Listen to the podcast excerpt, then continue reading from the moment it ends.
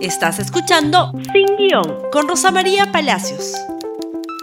Muy buenos días y bienvenidos nuevamente a Sin Guión. Y muy bien, vamos a hablar este día, en el día de hoy, sobre un nuevo escandalete que siempre, digamos, agita un poco la campaña electoral. ¿Hace trampa el Jurado Nacional de Elecciones? Esa es la pregunta que nos hacemos. Ayer el periodista Ricardo Uceda en las páginas del diario La República publicó una crónica sobre un supuesto favorecimiento a Martín Vizcarra en el Jurado Nacional de, Elecciones. ¿De qué se trata? Se trata de una tacha interpuesta contra la postulación de Martín Vizcarra señalando que no había colocado dentro de su patrimonio un paquete de acciones que tenía en una empresa y que estaba obligado a declarar. Esta tacha prosperó en el jurado electoral especial fue apelada ante el Jurado Nacional de Elecciones y el Jurado Nacional de Elecciones le terminó dando la razón a Martín Vizcarra. Lo que señala la crónica es que esta notificación a Martín Vizcarra, donde se le da la razón, ¿no es cierto?, no fue tal originalmente, sino que de los cuatro magistrados que hoy tiene el Jurado Nacional de Elecciones, que entre paréntesis debería tener cinco, pero solo tiene cuatro, que entre los cuatro había una mayoría para excluir a Vizcarra. Y esta mayoría luego cambia y arregla fallos anteriores para dar la apariencia, ¿no es cierto?, de que es consistente en el tiempo y que finalmente no estaba favoreciendo a Martín Vizcarra. El mismo reportaje señala que no hay nadie ilegal en lo que han hecho y vamos a explicar por qué. Los eh, vocales del Jurado Nacional de Elecciones se reúnen y discuten los casos establecen algún criterio. A veces se ponen de acuerdo muy rápido, a veces no. Y queda el voto y cada uno concurre en el voto con los demás o hace un voto separado y lo remite y finalmente esa resolución redactada se firma y se notifica. La resolución para todo efecto legal no existe hasta que no se firma y se notifica. Y los magistrados pueden variar su parecer, cambiar el sentido de las cosas entre una primera reunión y la emisión final del fallo. ¿Qué es lo que ha pasado? En la hoja de vida para este, para este proceso electoral, no en los anteriores, no se ha colocado una casilla para colocar bienes muebles. Las acciones son bienes muebles. Entonces se colocan inmuebles, se colocan vehículos, pero no se colocan bienes muebles. Por esa razón, varios candidatos, no solamente el señor Vizcarra, no han colocado participaciones accionarias y su valorización en bolsa, o algunas no están en bolsa, en fin, en el mercado valor nominal, en esta declaración. Como son varios, el Jurado Nacional de Elecciones ha señalado que el derecho a la participación política es un derecho constitucional que solo puede ser recortado de una manera eh, tan importante como impedir a alguien postular cuando hay efectivamente una acción dolosa, un ocultamiento, ¿no es cierto? En este caso, todos los candidatos han dicho, queremos declarar y el formato que ustedes nos han dado no nos permite. ¿Cómo lo vamos a declarar? ¿Hay en esto un favorecimiento, Martín Vizcarra? Lo dudo. Lo que hay sí es un escándalo. ¿Por qué? Porque muchas veces las resoluciones del Jurado Nacional de Elecciones no nos han gustado, a ustedes y a mí. Hemos tenido jurados nacionales de elecciones que han tenido una conducta, por decirlo menos discutible, ¿no? La exclusión de Julio Guzmán en el 2016 o de César Acuña en el 2016.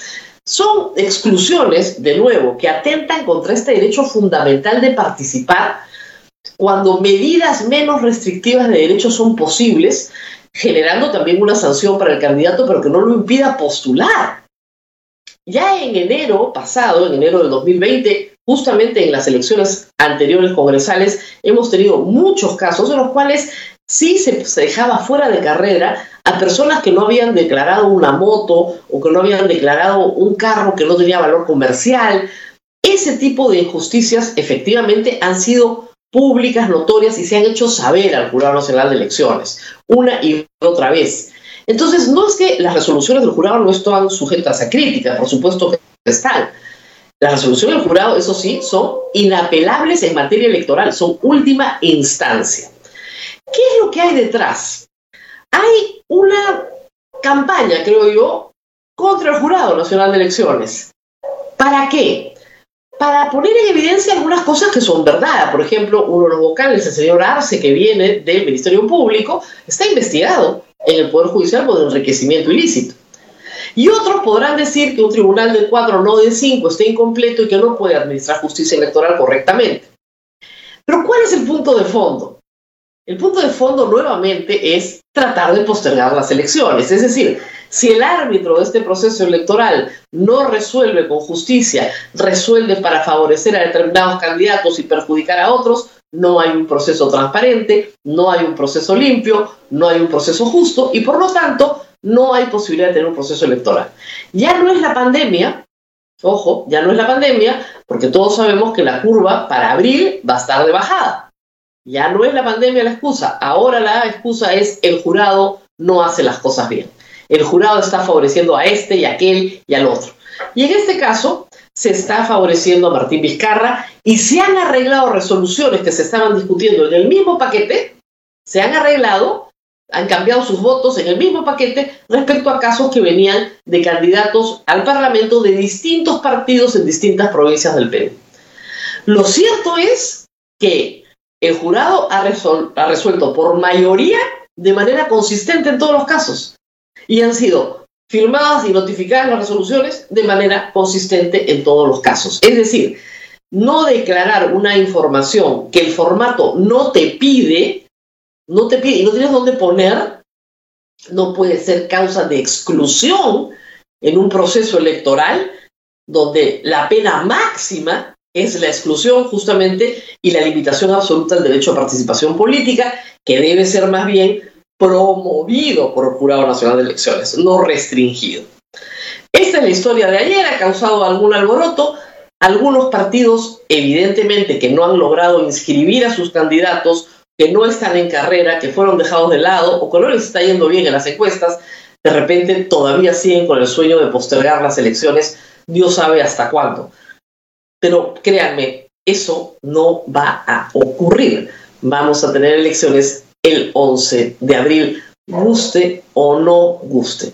Mucho, mucha atención entonces a los, a los intentos que se, alguna, alguna fuente de comercio señalan son internos del mismo jurado y externos de eh, desprestigiar la labor del Jurado Nacional de Elecciones con el ánimo, con el ánimo de postergar las elecciones. ¿Qué otro ánimo podría haber si no es ese? Muy bien, nos tenemos que despedirnos sin antes mencionar que pueden compartir este programa en Facebook, Twitter, Instagram y por supuesto en YouTube.